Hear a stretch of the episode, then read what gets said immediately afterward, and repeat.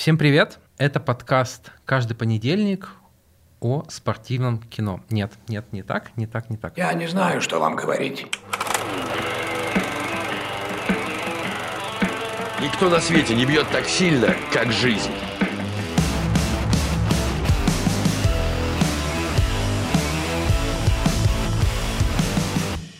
Всем привет! С вами подкаст «Каждый понедельник» от sports.ru. Его ведем мы, я, Кирилл Новокщенов, главный редактор раздела sports.ru про киберспорт, игры и кино, и Иван Горбатенков, выпускающий редактор ровно того же раздела. Ваня ненавидит фильмы Марвел, а я, наоборот, их очень люблю. Мы очень разные по нашим вкусам в кино, но кое-что нас объединяет. Мы очень любим спортивные фильмы. И именно им посвящен наш подкаст. Всем привет! А, я интересуюсь спортивным кино практически с детства. Это буквально мои любимые фильмы обычно. А, они прекрасны во многом, потому что, как правило, спортивное кино совсем не о спорте. Мы к этой теме еще вернемся обязательно сегодня в подкасте. А теперь, Кирилл, представь наш первый фильм сегодняшний. А, мы решили в целом посвятить первый сезон Конечно, мы очень амбициозны, мы уверены, что у этого подкаста будет много сезонов.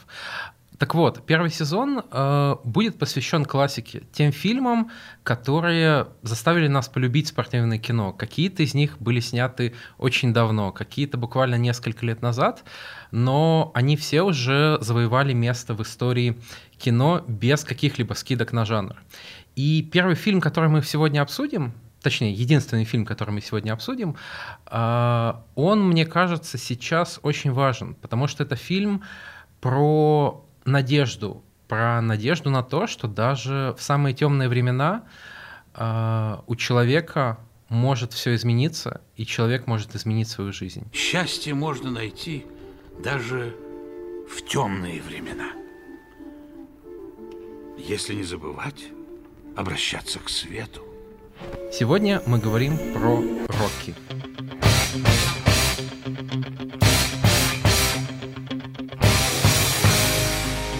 Фильм «Рокки» — потрясающее кино. Я любил его с самого детства. Это буквально один из моих первых фильмов, который я вообще видел. Смотрел я его в детстве с своим дядей. И это был интересный опыт, потому что дядя постоянно говорил, как нужно главному герою бить на самом деле, хотя никакой боксерской тренировки у него не было. «Рокки» — это общепризнанная классика. Фильм в свое время номинировался на целых 9 Оскаров, выиграл из них 3, включая лучший фильм, лучший режиссеру получил высокие оценки от кинокритиков. Например, Роджер Эберт, который справедливо считается одним из главных кинокритиков эпохи, ставил фильму 4 звезды из 4, а самого Сталлоне сравнивал с Марлоном Брандо, абсолютно легендой американского кинематографа. «Рокки» — это потрясающий фильм, который рассказывает в первую очередь о самом персонаже. Он совсем не о спорте. Спорт там играет второстепенную роль. Он представляет собой роль плод-девайса, то есть только двигает сюжет, но на самом деле фильм, он именно о Филадельфии, о 70-х и о истории жителя обычных таких трущоб местных. Мне кажется, что это будет важной темой всего нашего подкаста. Хороший спортивный фильм. Должен ли он быть все-таки про спорт или про людей? И мне кажется, у многих э, фильмов, которых, которые мы считаем хорошими, как раз найдется вот эта общая черта, что спорт в них, он ну, где-то на второстепенных ролях. Он важен, но не настолько важен, как судьбы и характеры людей. Это действительно так, и важно еще понять, что ты сказал, что это только в некоторых случаях. Я скажу, что все хорошие спортивные фильмы не о спорте. Я не могу вспомнить ни одного фильма, где он бы влиял роль, но «Рокки» в этом плане вообще кардинально иное кино, потому что сам бокс нам показывают всего в течение 10 минут за весь, э, за все два часа, который фильм идет. Нам показывают сцену в самом начале, где Рокки в небольшом зале дерется за 15 долларов, и в самом конце главный бой. Все остальное — это э, сцены обычного жителя Филадельфии, который ходит по городу, слоняется, разговаривает с местными подростками, э, пытается наладить свою личную жизнь и получает большой шанс. И только вот эта история становления, она, и важна в этом фильме. Сам спорт, он как бы не нужен. И так во всех фильмах, мне кажется, спортивных. Потому они прекрасны. Я думаю, да. То есть в «Роке» даже вот эта первая сцена, про которую ты сказал, она прямо сразу тебе дает понять зрителю, ну, по крайней мере, мне совсем неподготовленному и мало знающему про бокс зрителю, что бокс тут ну, более-менее как условность, потому что э, Рокки кидается на своего соперника э, Спайдера Рико и молотит его как в уличной драке. То есть это не похоже на какой-то э, настоящий бокс профессионалов. Но это близко зрителю. Это близко зрителю, потому что нам с самого начала показывают драму главного героя. То есть, что когда он получает эти абсолютные копейки, из которых и еще при этом забирают большую часть за то, что его, собственно, подлатали после этого боя, и он просто уходит с этого боя практически ни с чем, ты получаешь э, понимание главного героя практически сразу, что бокс это для него, конечно, может быть и способ достижения каких-то денежных целей, но далеко не первоочередно, потому что цели эти не удаются совершенно, скажем прямо. Мне кажется, а, чтобы понять, почему Рокки получился таким и почему он стал суперуспешным, нужно вспомнить про то, как он вообще снимался. Эта история довольно популярная, но наверняка ее знают не все, поэтому в общих чертах я расскажу. А, как все знают, Сталлоне на заре карьеры снимался в порнофильмах, а, точнее в одном порнофильме, и, конечно, делал это он не от хорошей жизни. Он был рожден с частичным параличом лица, из-за чего у него довольно своеобразная речь. И хотя он хотел пробиться в кино, понятно, что шансов он почти не получал с такими, с такими данными. Он работал билетером, он работал в зоопарке, вычищал дерьмо из клеток львов. А, как он сам рассказывал, что в год перед съемками Рокки он заработал 1400 долларов за весь год. Буквально 100, около 100 долларов в месяц он получал за то, что работал э, в театре билетером. А за съемки в порно он получил всего 200 долларов, то есть совсем не шиковал, даже с учетом того, что э, тогда доллар, конечно, стоил дороже, чем сейчас. Он настолько прозябал в нищете, что был вынужден продать своего, своего любимого пса, бульмастифа Баткуса, за 40 долларов. И вот наступил 1975 год, у него было 106 долларов на счету, сущие, сущие копейки, и Сталлоне понимал, что вот его жизнь постепенно катится к черту. Он остается все тем же неудачником, который ничего не добился. И он думает, думает, и он понимает, как из этого выбраться. Он должен написать такой сценарий, который раскроет его лучше всего как актера, который сделает его звездой. Что это будет за сценарий, он в тот момент не понимал, а, думал, думал, и в какой-то момент, чуть ли не на последние деньги, как он потом говорил, решил посмотреть бой а, Мохаммеда Али с Чаком Вепнером.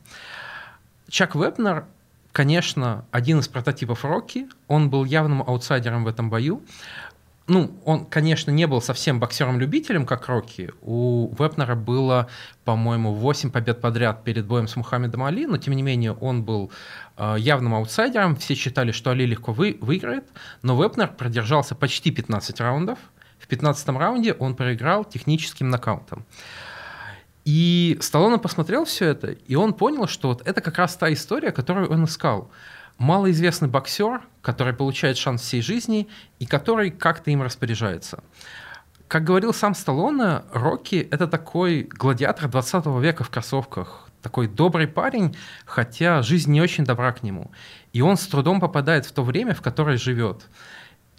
Еще раз, еще одна цитата Сталлоне. «Я добавил в личность Рокки частичку своей жизни, мое разочарование от того, что я никуда не двигался». Так вот, Сталлоне посмотрел этот бой, и потом три с половиной дня сидел, писал сценарий без остановки. Каким-то образом ему удалось довести сценарий до довольно известных продюсеров Ирвина Уинклера и Роберта Чартофа. Они прочитали этот сценарий и сразу поняли, что у них в руках реально сильная вещь. Это классная история, очень понятная. Причем, э, я думаю, даже сейчас она не, вообще не устарела, она будет понятна и американцу, и россиянину, и, наверное, даже африканцу. Вообще история без границ. Они предложили Сталлоне довольно внушительную сумму за сценарий. Сначала было 125 тысяч долларов, и Сталлоне говорил что, потом, что даже не знал, что такие суммы вообще существуют в тот момент. Потом 300, 360 тысяч, но Сталлоне не продавал сценарий. Почему так? Для Сталлоне было принципиально самому сыграть главную роль, сыграть Рокки Бальбоа. Он говорил, что скорее бы сжег сценарий, чем отдал бы главную роль кому-то другому, даже за миллион долларов. И в итоге они договаривались, договаривались, обсуждали довольно легендарных актеров на роль Рокки, например, Берта Рейнольдса, Джеймса Каана, сыгравшего в «Крестном отце». Сталлоне упирался, он максимально верил в то, что вот это его шанс, и он должен использовать его, ну, на максимум, не отдавать его никому. И в итоге договорились на чем? Сталлоне получил 25 тысяч долларов за сценарий, 10 тысяч долларов за актерскую игру. Он сохранил себе главную роль и вытор- выторговал процент с доходов. Процент с доходов принес ему больше 2,5 миллионов долларов в итоге, только за первый фильм. Так что это отличный пример, как э, парень верил в себя, верил в то, что шанс нужно раскрутить, и в итоге выиграл. Нужно отметить, что продюсеры, когда выпускали этот фильм, страховались. Он должен был выйти в одно время с фильмом «Нью-Йорк, Нью-Йорк», в котором были звездные абсолютно Де Ниро и Лайза Минелли, который является адаптацией звездного мюзикла, который должен был поставить все рекорды бокс-офиса.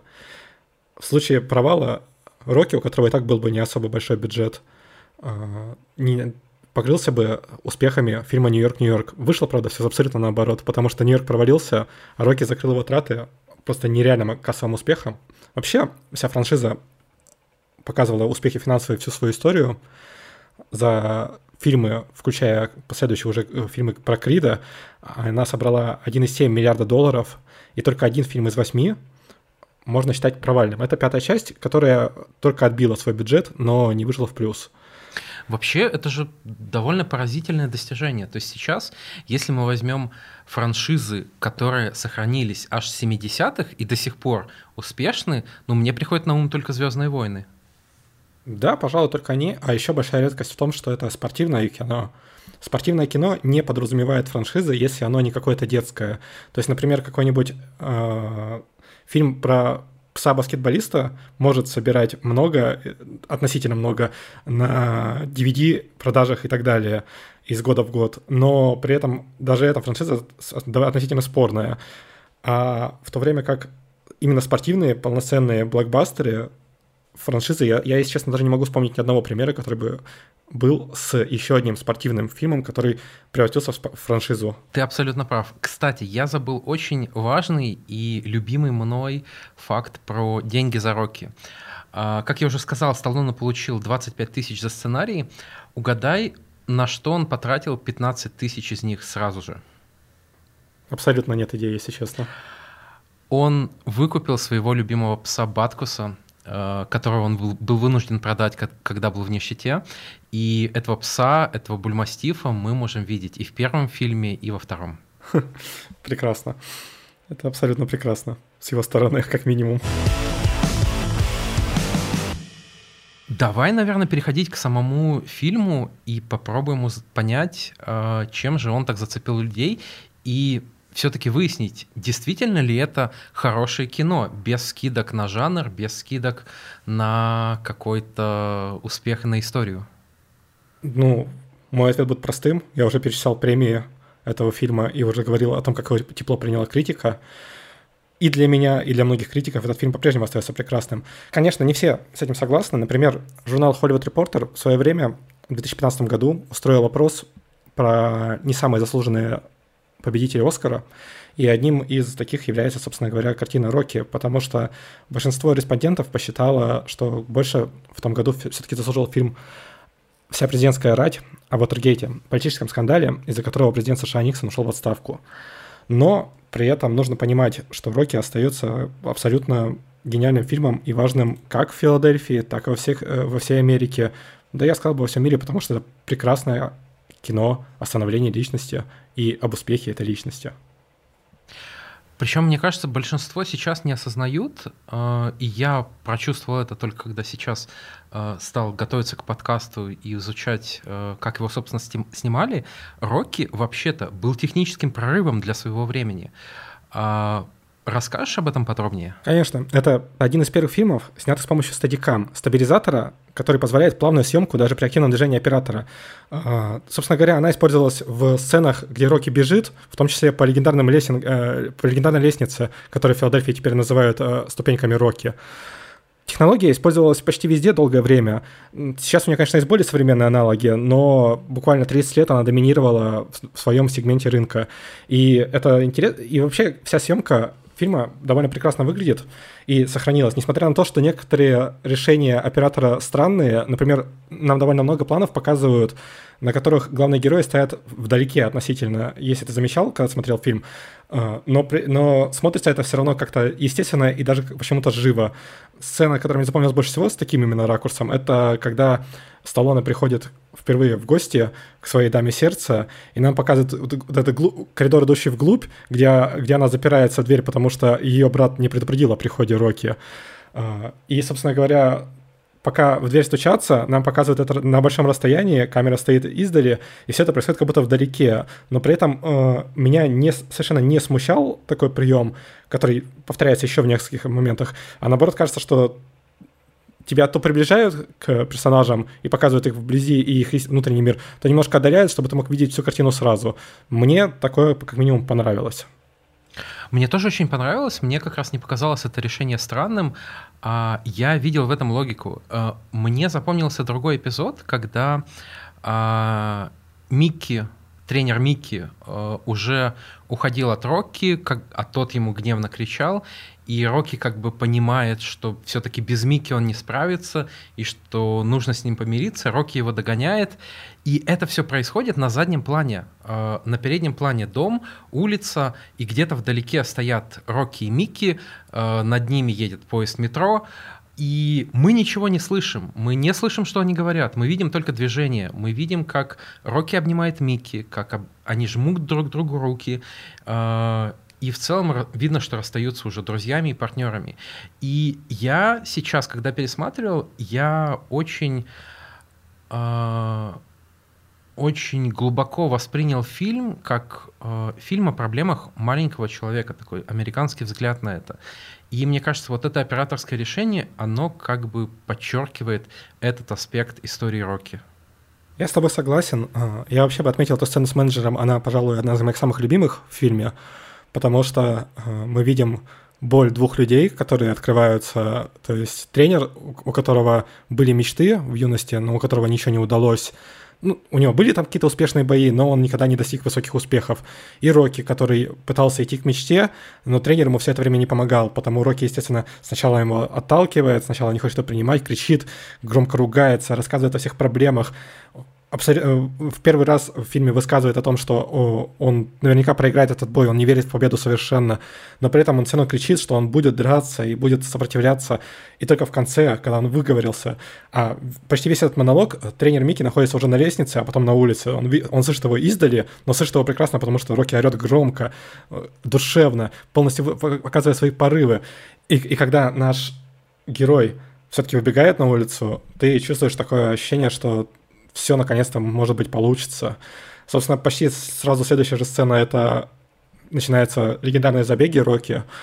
Их в фильме на самом деле два, что можно э, забыть сходу, потому что первый забег, он происходит после того, как Рокки встает под ранний радиозвонок, он слушает радио, там э, диджей звонит какой-то женщине, которая говорит ему, зачем вы звоните мне так рано, не звоните мне больше никогда. Э, Рокки берет стакан, скидывает в него несколько яичных желтков, выпивает это залпом. Нам все это показывают ближним планом. Он прямо стоит перед нами, у него э, течет на футболку этот желток, он выходит и он бежит. Нам в первый раз показывают, как он бежит по этой лестнице э, ступенькам Рокки, поднимается, с каким трудом он это делает, э, через не могу, то есть видно, что да, он совершенно да, не в форме. Он же там с большой отдышкой в первый раз поднимается. Да, да, он бежит, он держится за бок, он не может, он не может полноценно бежать, он, он совершенно не в форме, он, он курит. Большую часть э, фильма он ходит с сигаретой в зубах, он, по ощущениям, он вообще без нее проводит меньше времени, чем с ней. Спортсмен. Да, то есть, типа, это не такой подготовленный э, к бою персонаж. Это просто обычный, ну, необычный, конечно, это человек, который и раньше боксировал, но это человек совершенно не в тех условиях и не в той форме, но при этом мы видим его путь становления, и как раз этот первый, первый бег, который, еле, который заканчивается с тем, тем, что он с трудом остановился на верхушке этих ступенек, а потом через некоторое время нам показывают уже второй монтаж беговой, э, когда уже проходит определенный там, э, сюжет, когда нам показывают его тренировки другие, там тренировки с свиными тушами, которые стали относительно фольклорными вещами, и которые теперь по слухам, некоторые боксеры иногда используют для своих тренировок. А, на тот момент они, конечно же, не, таких тренировок не существовало, о чем, собственно, Рокки и говорит э, в фильме, когда что нет, мне кажется, я это придумал. Причем вот сейчас почти в любом спортивном фильме есть монтаж таких сцен тренировок, где герой бегает, прыгает, отжимается, бьет, э, качает веса. И это кажется уже довольно привычным и даже, наверное, шабло, шаблонным. Но на тот момент это был, ну, скорее прорыв, потому что э, никто до этого таких монтажных тренировок склеек не делал. Э, есть же шутка, что жители Филадельфии бы улыбнулись, потому что Рокки пробегает примерно 20 километров за буквально пару минут. Вот, и с тех пор, собственно, такой монтаж вошел в моду, и в том числе и в этом техническое и инновационное превосходство Рокки. Да, тренировочный монтаж это уже абсолютно, абсолютно важная вещь во всех фильмах спортивных про одного человека. То есть, как бы обычно нам, если командные фильмы мы смотрим, то там это показывается несколько иначе, а, но в индивидуальных фильмах оно всегда присутствует теперь. Это абсолютный, абсолютно важный ход показать путь становления нашего героя а, бегающего по улицам в данном случае или занимающегося совершенно другой активностью. Мне вообще очень сильно нравятся сцены в... Давай мы назовем это мясной фабрикой.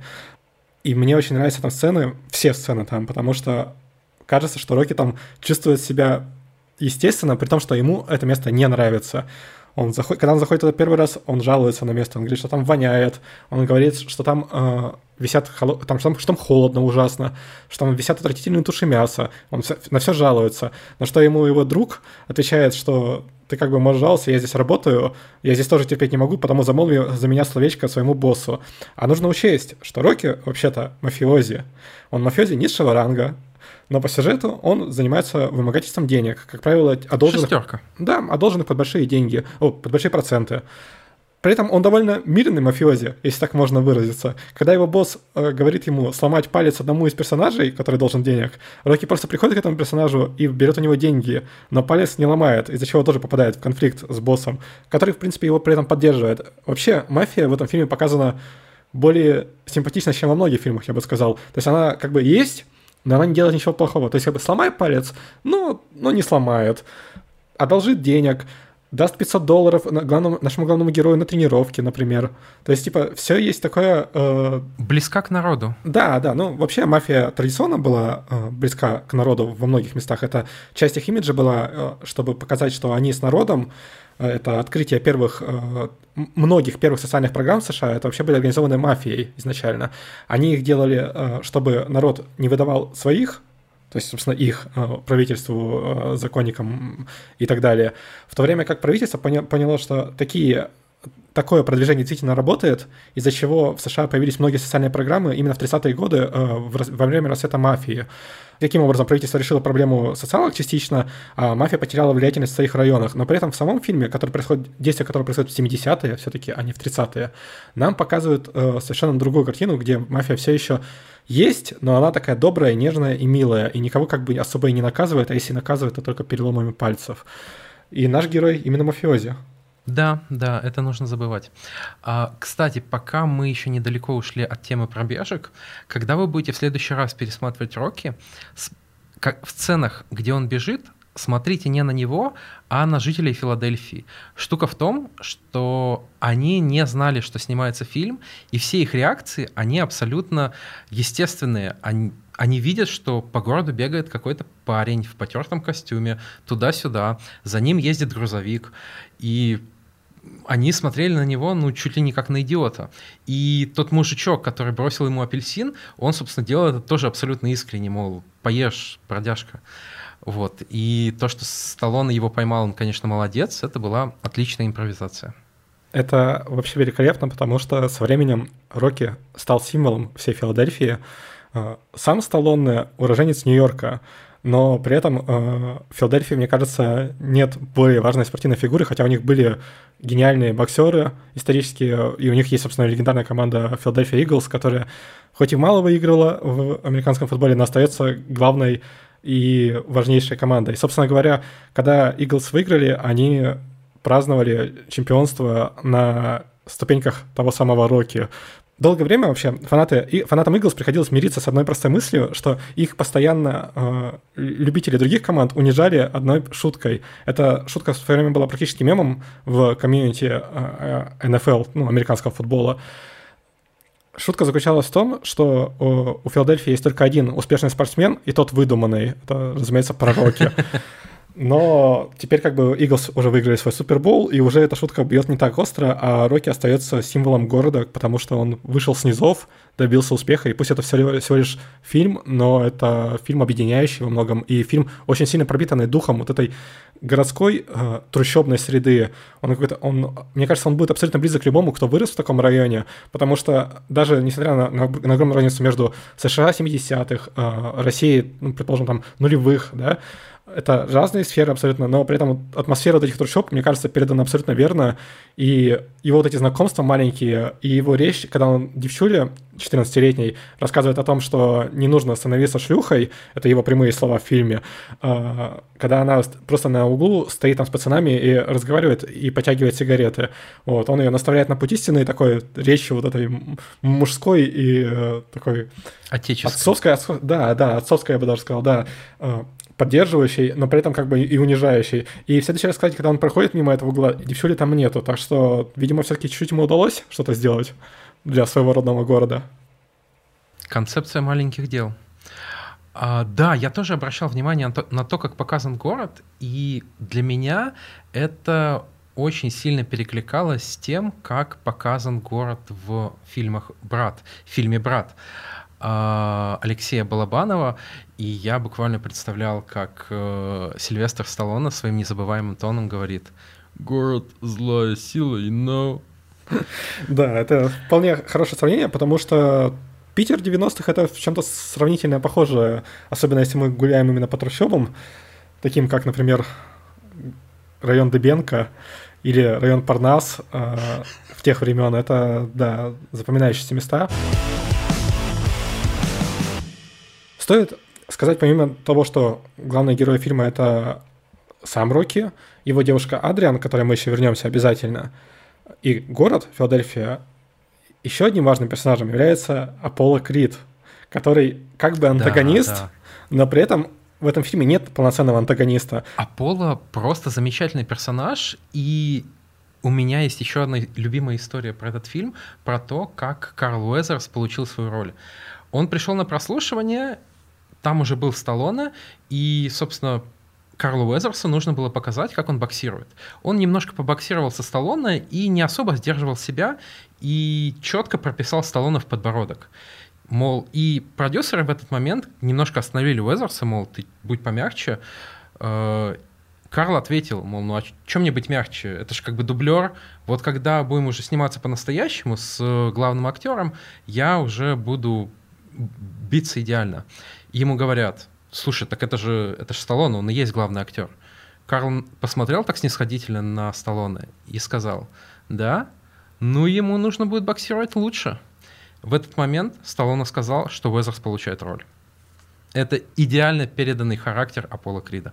Прекрасная история, на самом деле. Вообще, Аполло Крид по фильму очень интересный персонаж, потому что он такое воплощение капитализма, то есть, он, почему этот бой вообще происходит с Аполло, Аполло и Рокки? Потому что Аполло приехал в Филадельфию э, защищать пояс чемпиона тяжеловеса. Должен был э, у него быть соперник, но соперник получил травму. Его промоутеры быстро ищут других соперников, но все соперники высокого ранга тоже там кто-то уже занят, кто-то болеет, кто-то э, набрал лишний вес и не успеет его скинуть к бою. В общем, бой никак не складывается. А Наш герой уже промоутил его, вложил в него силы и деньги. А деньги для Пола Крида довольно важны в этом фильме, как расскажу чуть дальше. И он, собственно, придумывает идею провести бой с каким-нибудь местным парнем в День независимости США. То есть он так показать, как бы, что вот, это важнейший день, и вот мы можем предоставить шанс предоставить человеку американскую мечту, продемонстрировать ее. При этом сам он в нее абсолютно не верит. Э, то есть, типа, для него это просто э, шанс заработать денег, несмотря на то, что все его противники слились. Соответственно, очень важный момент — это то, как выбирается именно Рокки. Рокки стал противником не потому, что он хорошо боксировал или потому, что он там какой-нибудь известный боксер в местных, местных кругах. Нет. Его выбирают из-за прозвища «итальянский жеребец». В, итали... в английском это звучит э, рифмованно э, «Italian Stallion». Аполло очень сильно нравится эта фраза, и он решает именно взять поэтому э, в соперники, э, не, не видя ни, ни одного боя, э, он берет в соперники Рокки. Плюс он же еще отмечает, что итальянец открыл Америку, Америго Веспуччи, ну точнее не открыл, а Америка названа в честь Америго Веспуччи. А, Христофор Колумб тоже был там где-то рядом. И, собственно, в День независимости США он подерется с потомком вот этих людей и подаст это как большую победу американского народа. Там есть абсолютно шикарная фраза, когда они все это придумывают, по-моему, промоутер ему говорит, что it's very American. На что Аполло отвечает, no, it's very smart. Apollo, I like it. It's very American. No, Jurgens. It's very smart. Мы вообще еще об этом поговорим, про то, что фильм, хотя вроде как внешне он выглядит истории такой американской мечты, на самом деле он скорее горько издевается над этой американской мечтой. Над тем, что в нее никто не верит, над тем, что она скорее такой внешний лоск, который придумали, чтобы еще больше унижать простых людей и не давать им подняться. Тут вообще мы можем поговорить об этом даже прямо сейчас, потому что это весьма показательно, собственно говоря, э, весь персонаж Аполло Крида — это такой завернутый в красивую обертку капитализм, который дарит э, человек, человеку снизу надежду и как бы поднимает его. Но на самом деле вся американская мечта уроки исполняется только потому, что у него был, было красивое прозвище, которое он придумал 8 лет назад, сидя в кафе, как он сам рассказывает. И, соответственно, как бы этого хватило, чтобы заинтересовать и чтобы получить этот бой, который, собственно, поставил всю карьеру Рокки. Конечно, Рокки реализовал себя сам, когда он пошел на этот бой и провел там 15 раундов стоя, э, отправив э, Аполло в нокдаун в первом же раунде, то есть показав, что он серьезный боец. Но при этом э, сохраняется ощущение каждый раз, что это такая то есть это фильм как бы об американской мечте, но это американская мечта, которая сверху вниз вытягивает человека за шкирку практически. Да, человек не сопротивляется и даже помогает этому подъему, но при этом ее нельзя сказать органи- органичной. То есть человек, человек 10 лет пытался выбиться с низов, у него ничего не получалось, э, тренер его игнорировал, э, он дрался в маленьких боях и ушел в итоге работать шестеркой для мафии. То есть совершенно не тот карьерный путь, э, который мы представляем у успешного человека, у успешной личности, которая реализовала американскую мечту но при этом как бы в конце он все-таки реализует ее так или иначе. Про это же еще говорил и его тренер Микки, когда пришел к Рокки, э, что у меня в зале десятки бойцов, которые лучше тебя, которые э, бились за успех, за свою карьеру, которые выигрывали постоянно, обыгрывали сложных соперников. Вот, но шанс выпал тебе. И Микки тут не говорит прямым текстом, там, что ты не заслуживаешь, но это немножко подразумевается. И это тоже э, не то, что укор какой-то Рокки. Окей, ему повезло, это нормально, всем везет. Э, но это тоже мысль, которая немножко э, точит, точит э, мозг, точит сознание Рокки. Он чувствует, что ну, как мне кажется, что в какой-то степени он не заслужил этот шанс.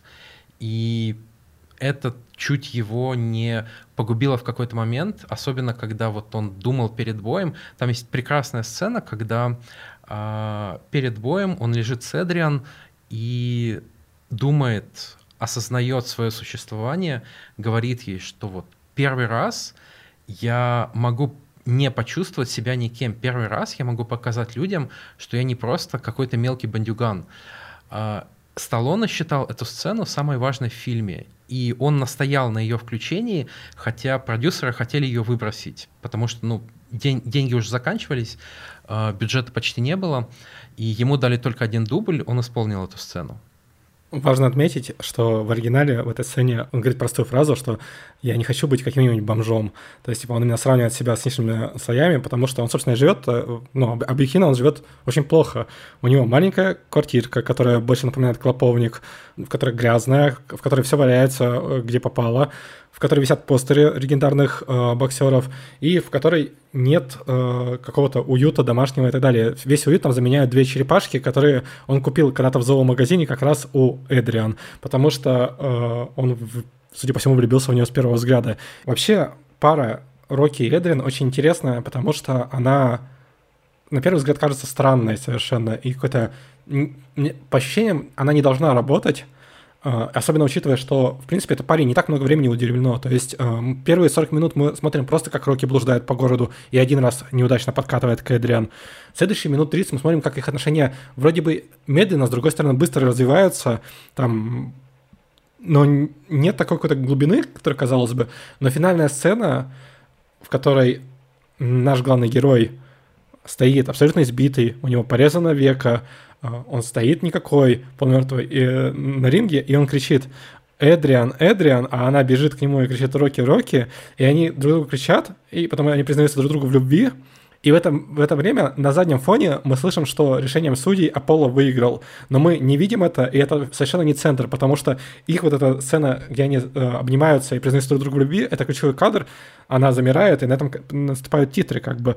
А сама по по победа Аполло, она вроде есть, но она не важна абсолютно. Это правда. И я даже хотел проверить это. Я делал опрос в редакции sports.ru. Треть людей, которые смотрели «Рокки», не помнили, что на самом деле Аполло выиграл этот бой. Они ставили либо на ничью, либо на победу Рокки в вопросе. Еще интересный факт, это один из немногих спортивных фильмов, где наш главный герой в конце проигрывает.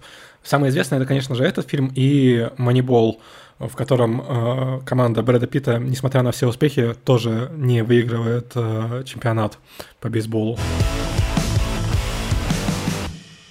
Кстати говоря про финальный бой, вот там опять же развивается вот эта тема квасного американского патриотизма. Ну, в Америке, наверное, не квасной, а кока-кольский патриотизм или рудбирский.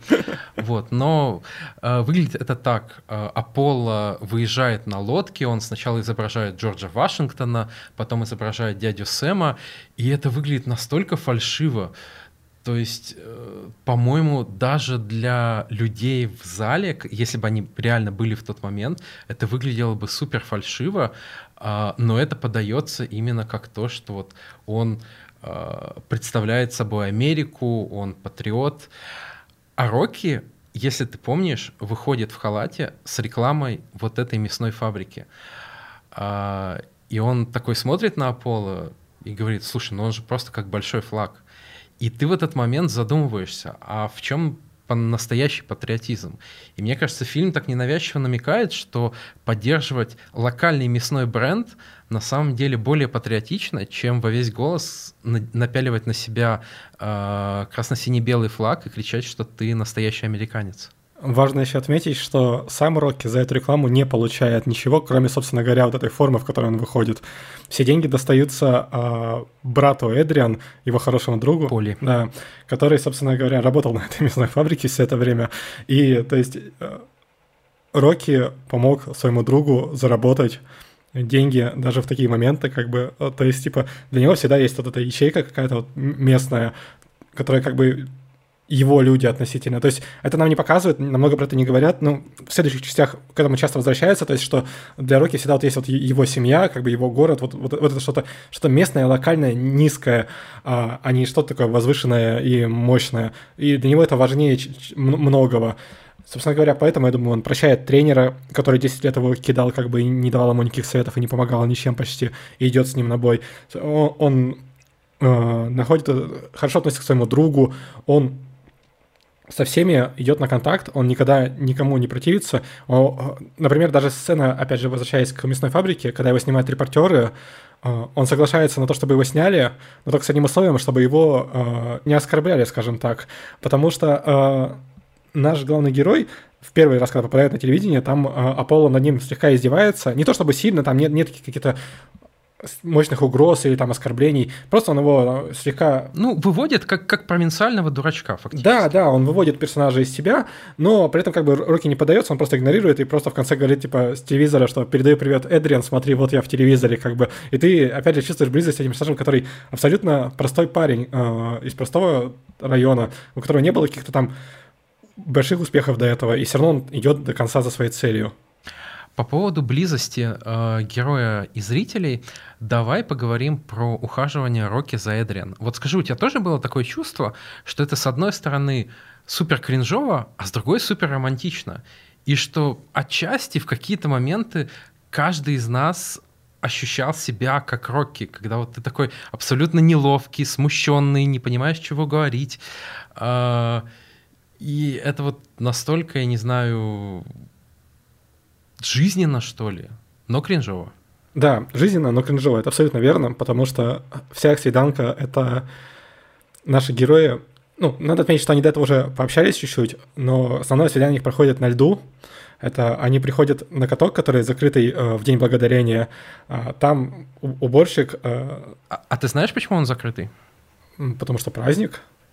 У них денег не было. Они изначально хотели снимать полный каток, но не было денег хотели там чуть ли не 30, 300 человек в массовку, чтобы Рокки с Эдриан катались, э, там, э, сталкивались с кем-то, но в итоге не получилось, сняли пустой каток, и вышла одна из самых романтичных сцен в истории кино. Слушай, да вышло даже лучше, я скажу, потому что нам показывают... Тут опять же используются эти длинные планы, когда они вроде как далеко, нам показывают много пустого льда. Вот. Нужно еще отметить, что э, в то время как Эдриан катается на коньках, Рокки просто ходит рядом с ней, точнее, бегает по льду. Вот. И Рокки в течение диалога с ней, по моим подсчетам, где-то 12 раз упоминает о том, что он левша. Southpaw. He was left-handed, his arm was facing towards New Jersey, you see? And that's south. So then naturally they call him Southpaw. You see? Southpaw, South Jersey, South Camden, Southpaw. И он рассказывает о том, откуда взялся термин «сауспо» конкретно, что это из-за того, что Филадельфия находится в, в том месте, где она находится, когда один из э, левша боксировал, он боксировал в сторону Нью-Джерси получилось, и они поэтому наз- стали называться э, «сауспо». То есть там такая история странная и непонятная, как бы, то есть она связана на географии, которая, я думаю, не особо нам близка и важна, но сам факт, что он рассказывает об этом с упоением, и включает ее в диалог. Он постоянно э, говорит ей, что вот э, левшой быть сложно в боксе, потому что к тебе не могут привыкнуть. Он рассказывает про это, рассказывает. Он, кажется, грузит ее, но при этом как бы нет ощущения, что э, это какой-то переизбыток информации. Он просто делится с ней эмоциями, переживаниями и рассказывает о себе абсолютно честно и искренне, как он может, насколько он может. Э, и, и нет ощущения, что ей не нравится. Согласен. А еще их там каждую минуту на самом деле сцена, конечно, идет не 10 минут, но они э, взяли 10 минут вот этого катка, э, заплатив человека, который убирает лед. Э, при этом там очень смешная сцена торгов, когда э, герой Рокки просит сдать им лед за 8 долларов, тот говорит 10 долларов, э, Сталлоне почти договаривается, говорит, давайте, давай 9 долларов и поехали, тот говорит 10 долларов, и в итоге э, Рокки все равно дает всего лишь 10 долларов, как бы просто чтобы покататься. И раз в минуту вот этот уборщик льда кричит 9 минут, 8 минут, 7 минут. Вот эти 10 минут вкладывают где-то, наверное, минуты 2, может быть, 3 диалога, и это выглядит абсолютно естественно, живо и очень-очень я бы даже сказал, да, романтически действительно, потому что это действительно какие-то искренние отношения, которые строятся э, не особо понятно на чем, но они работают. Хотя, на самом деле, понятно, потому что когда потом Рокки допол- говорит про то, что а, она дополняет его, заполняет его минусы, да, а да, он да, заполняет да. ее, и вместе они как единое целое, такое уютное и милое. Вот, это очень приятно и очень хороший роман, прописанный в фильме, который практически важнее боя, потому что ему и времени больше посвящено, и персонажи больше раскрывают, и, как бы, собственно, концовка тоже нам намекает на то, что вот главная ценность, а не участие в этом бою. И даже потом есть момент, когда э, он возвращается с тренировки э, и немножко ее отталкивает, говорит, что там я устал, я не готов ни на какие ласки сейчас, э, приди приготовь еду. И она идет готовить, она очень добрый и послушный человек, и Рокки понимает, что он перебрал, что он сейчас не прав, догоняет ее и извиняется. И это прям очень мило, когда они вот так тонко понимают чувства друг друга, хотя, казалось бы, знакомы совсем недолго. И, кстати, квартира Рокета, э, когда в нее переехала Эдриан, она сразу стала намного уютнее. Слушай, я бы не сказал, честно, что стало уютнее. Там просто появилась Эдриан и кровать для Эдриана. По ощущениям у меня, у меня ощущения у меня было такие же, что все осталось ровно так же, ничего не изменилось на самом деле. То есть это все еще квартира, в которой не хочется жить, если честно. Вот. Но мне еще понравилась сцена, когда э, тренер Рокки запрещал ему мутить с Эдриан, потому что э, девушки ослабляют ноги, как он выражался. Women weaken legs. Это и послужило одной из причин скандала, который Рокки закатил. Эдрин вообще интересный персонаж, потому что она кажется естественной, несмотря на то, что там довольно...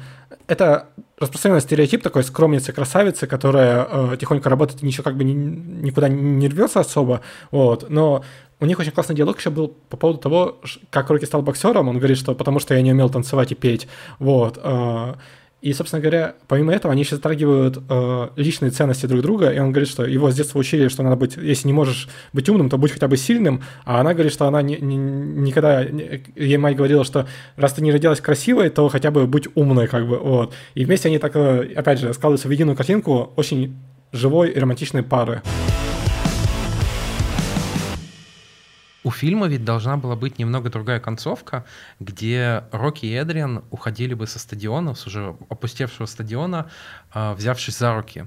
Но эти кадры были испорчены, если я не ошибаюсь, пожаром, и в итоге сняли то, что сняли. Ну, получилось, по-моему, по-моему все равно здорово. А получилось вообще великолепным, потому что там опять использовали этот стоп-кадр.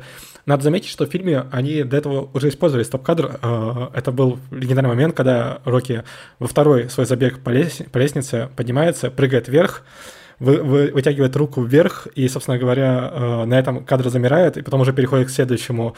Собственно, вот эта сцена, где он побеждает себя, а потом вот эта сцена с Эдриан, где они вместе как бы э, показывают любовь друг другу и, и показывают, что они выросли как личности по сравнению с началом фильма. Это два ключевых поинта в фильме, и, собственно, они прекрасно работают, на них так задержится камера, и это всегда выглядит, выглядит великолепно. Да, все так. Кстати, с лестницей есть еще одна э, мелкая, но любопытная рифма. Дело в том, что один из первых рекламных роликов, которые сняли с использованием э, Steadicam, того самого устройства, которое позволяло э, оператору фиксировать и, и снимать в движении плавно, красиво, его сняли как раз э, как женщина поднимается по этой филадельфийской лестнице. И это увидел режиссер Джон Эвилсон и пригласил э, автора э этого устройства, собственно, участвовать в, в съемках, проконтролировать его использование. Автор устройства, кстати, потом через несколько лет получил почетный Оскар за вклад в киноискусство. Вполне заслуженно, учитывая популярность стадикама в свои годы. Да и не только в свои. Мне кажется, сейчас практически на любом спортивном событии можно увидеть оператора, э, у которого тоже есть это устройство. Ну, конечно, не, не абсолютно такое же, как в 70-х, но модифицированное с тех пор. Слушай, нет, не модифицированное. Я специально э, я немножко поизучал эту тему, потому что мне было интересны технические аспекты этого фильма в том числе, и Steadicam э, уже вышел из оборота, а те рукава, рукава, которые используют операторы сейчас, они основаны на совершенно другой технологии, и общее имеет э, только идею установки стабильности камеры, а в целом это совершенно другое. Вот. Понял, понял.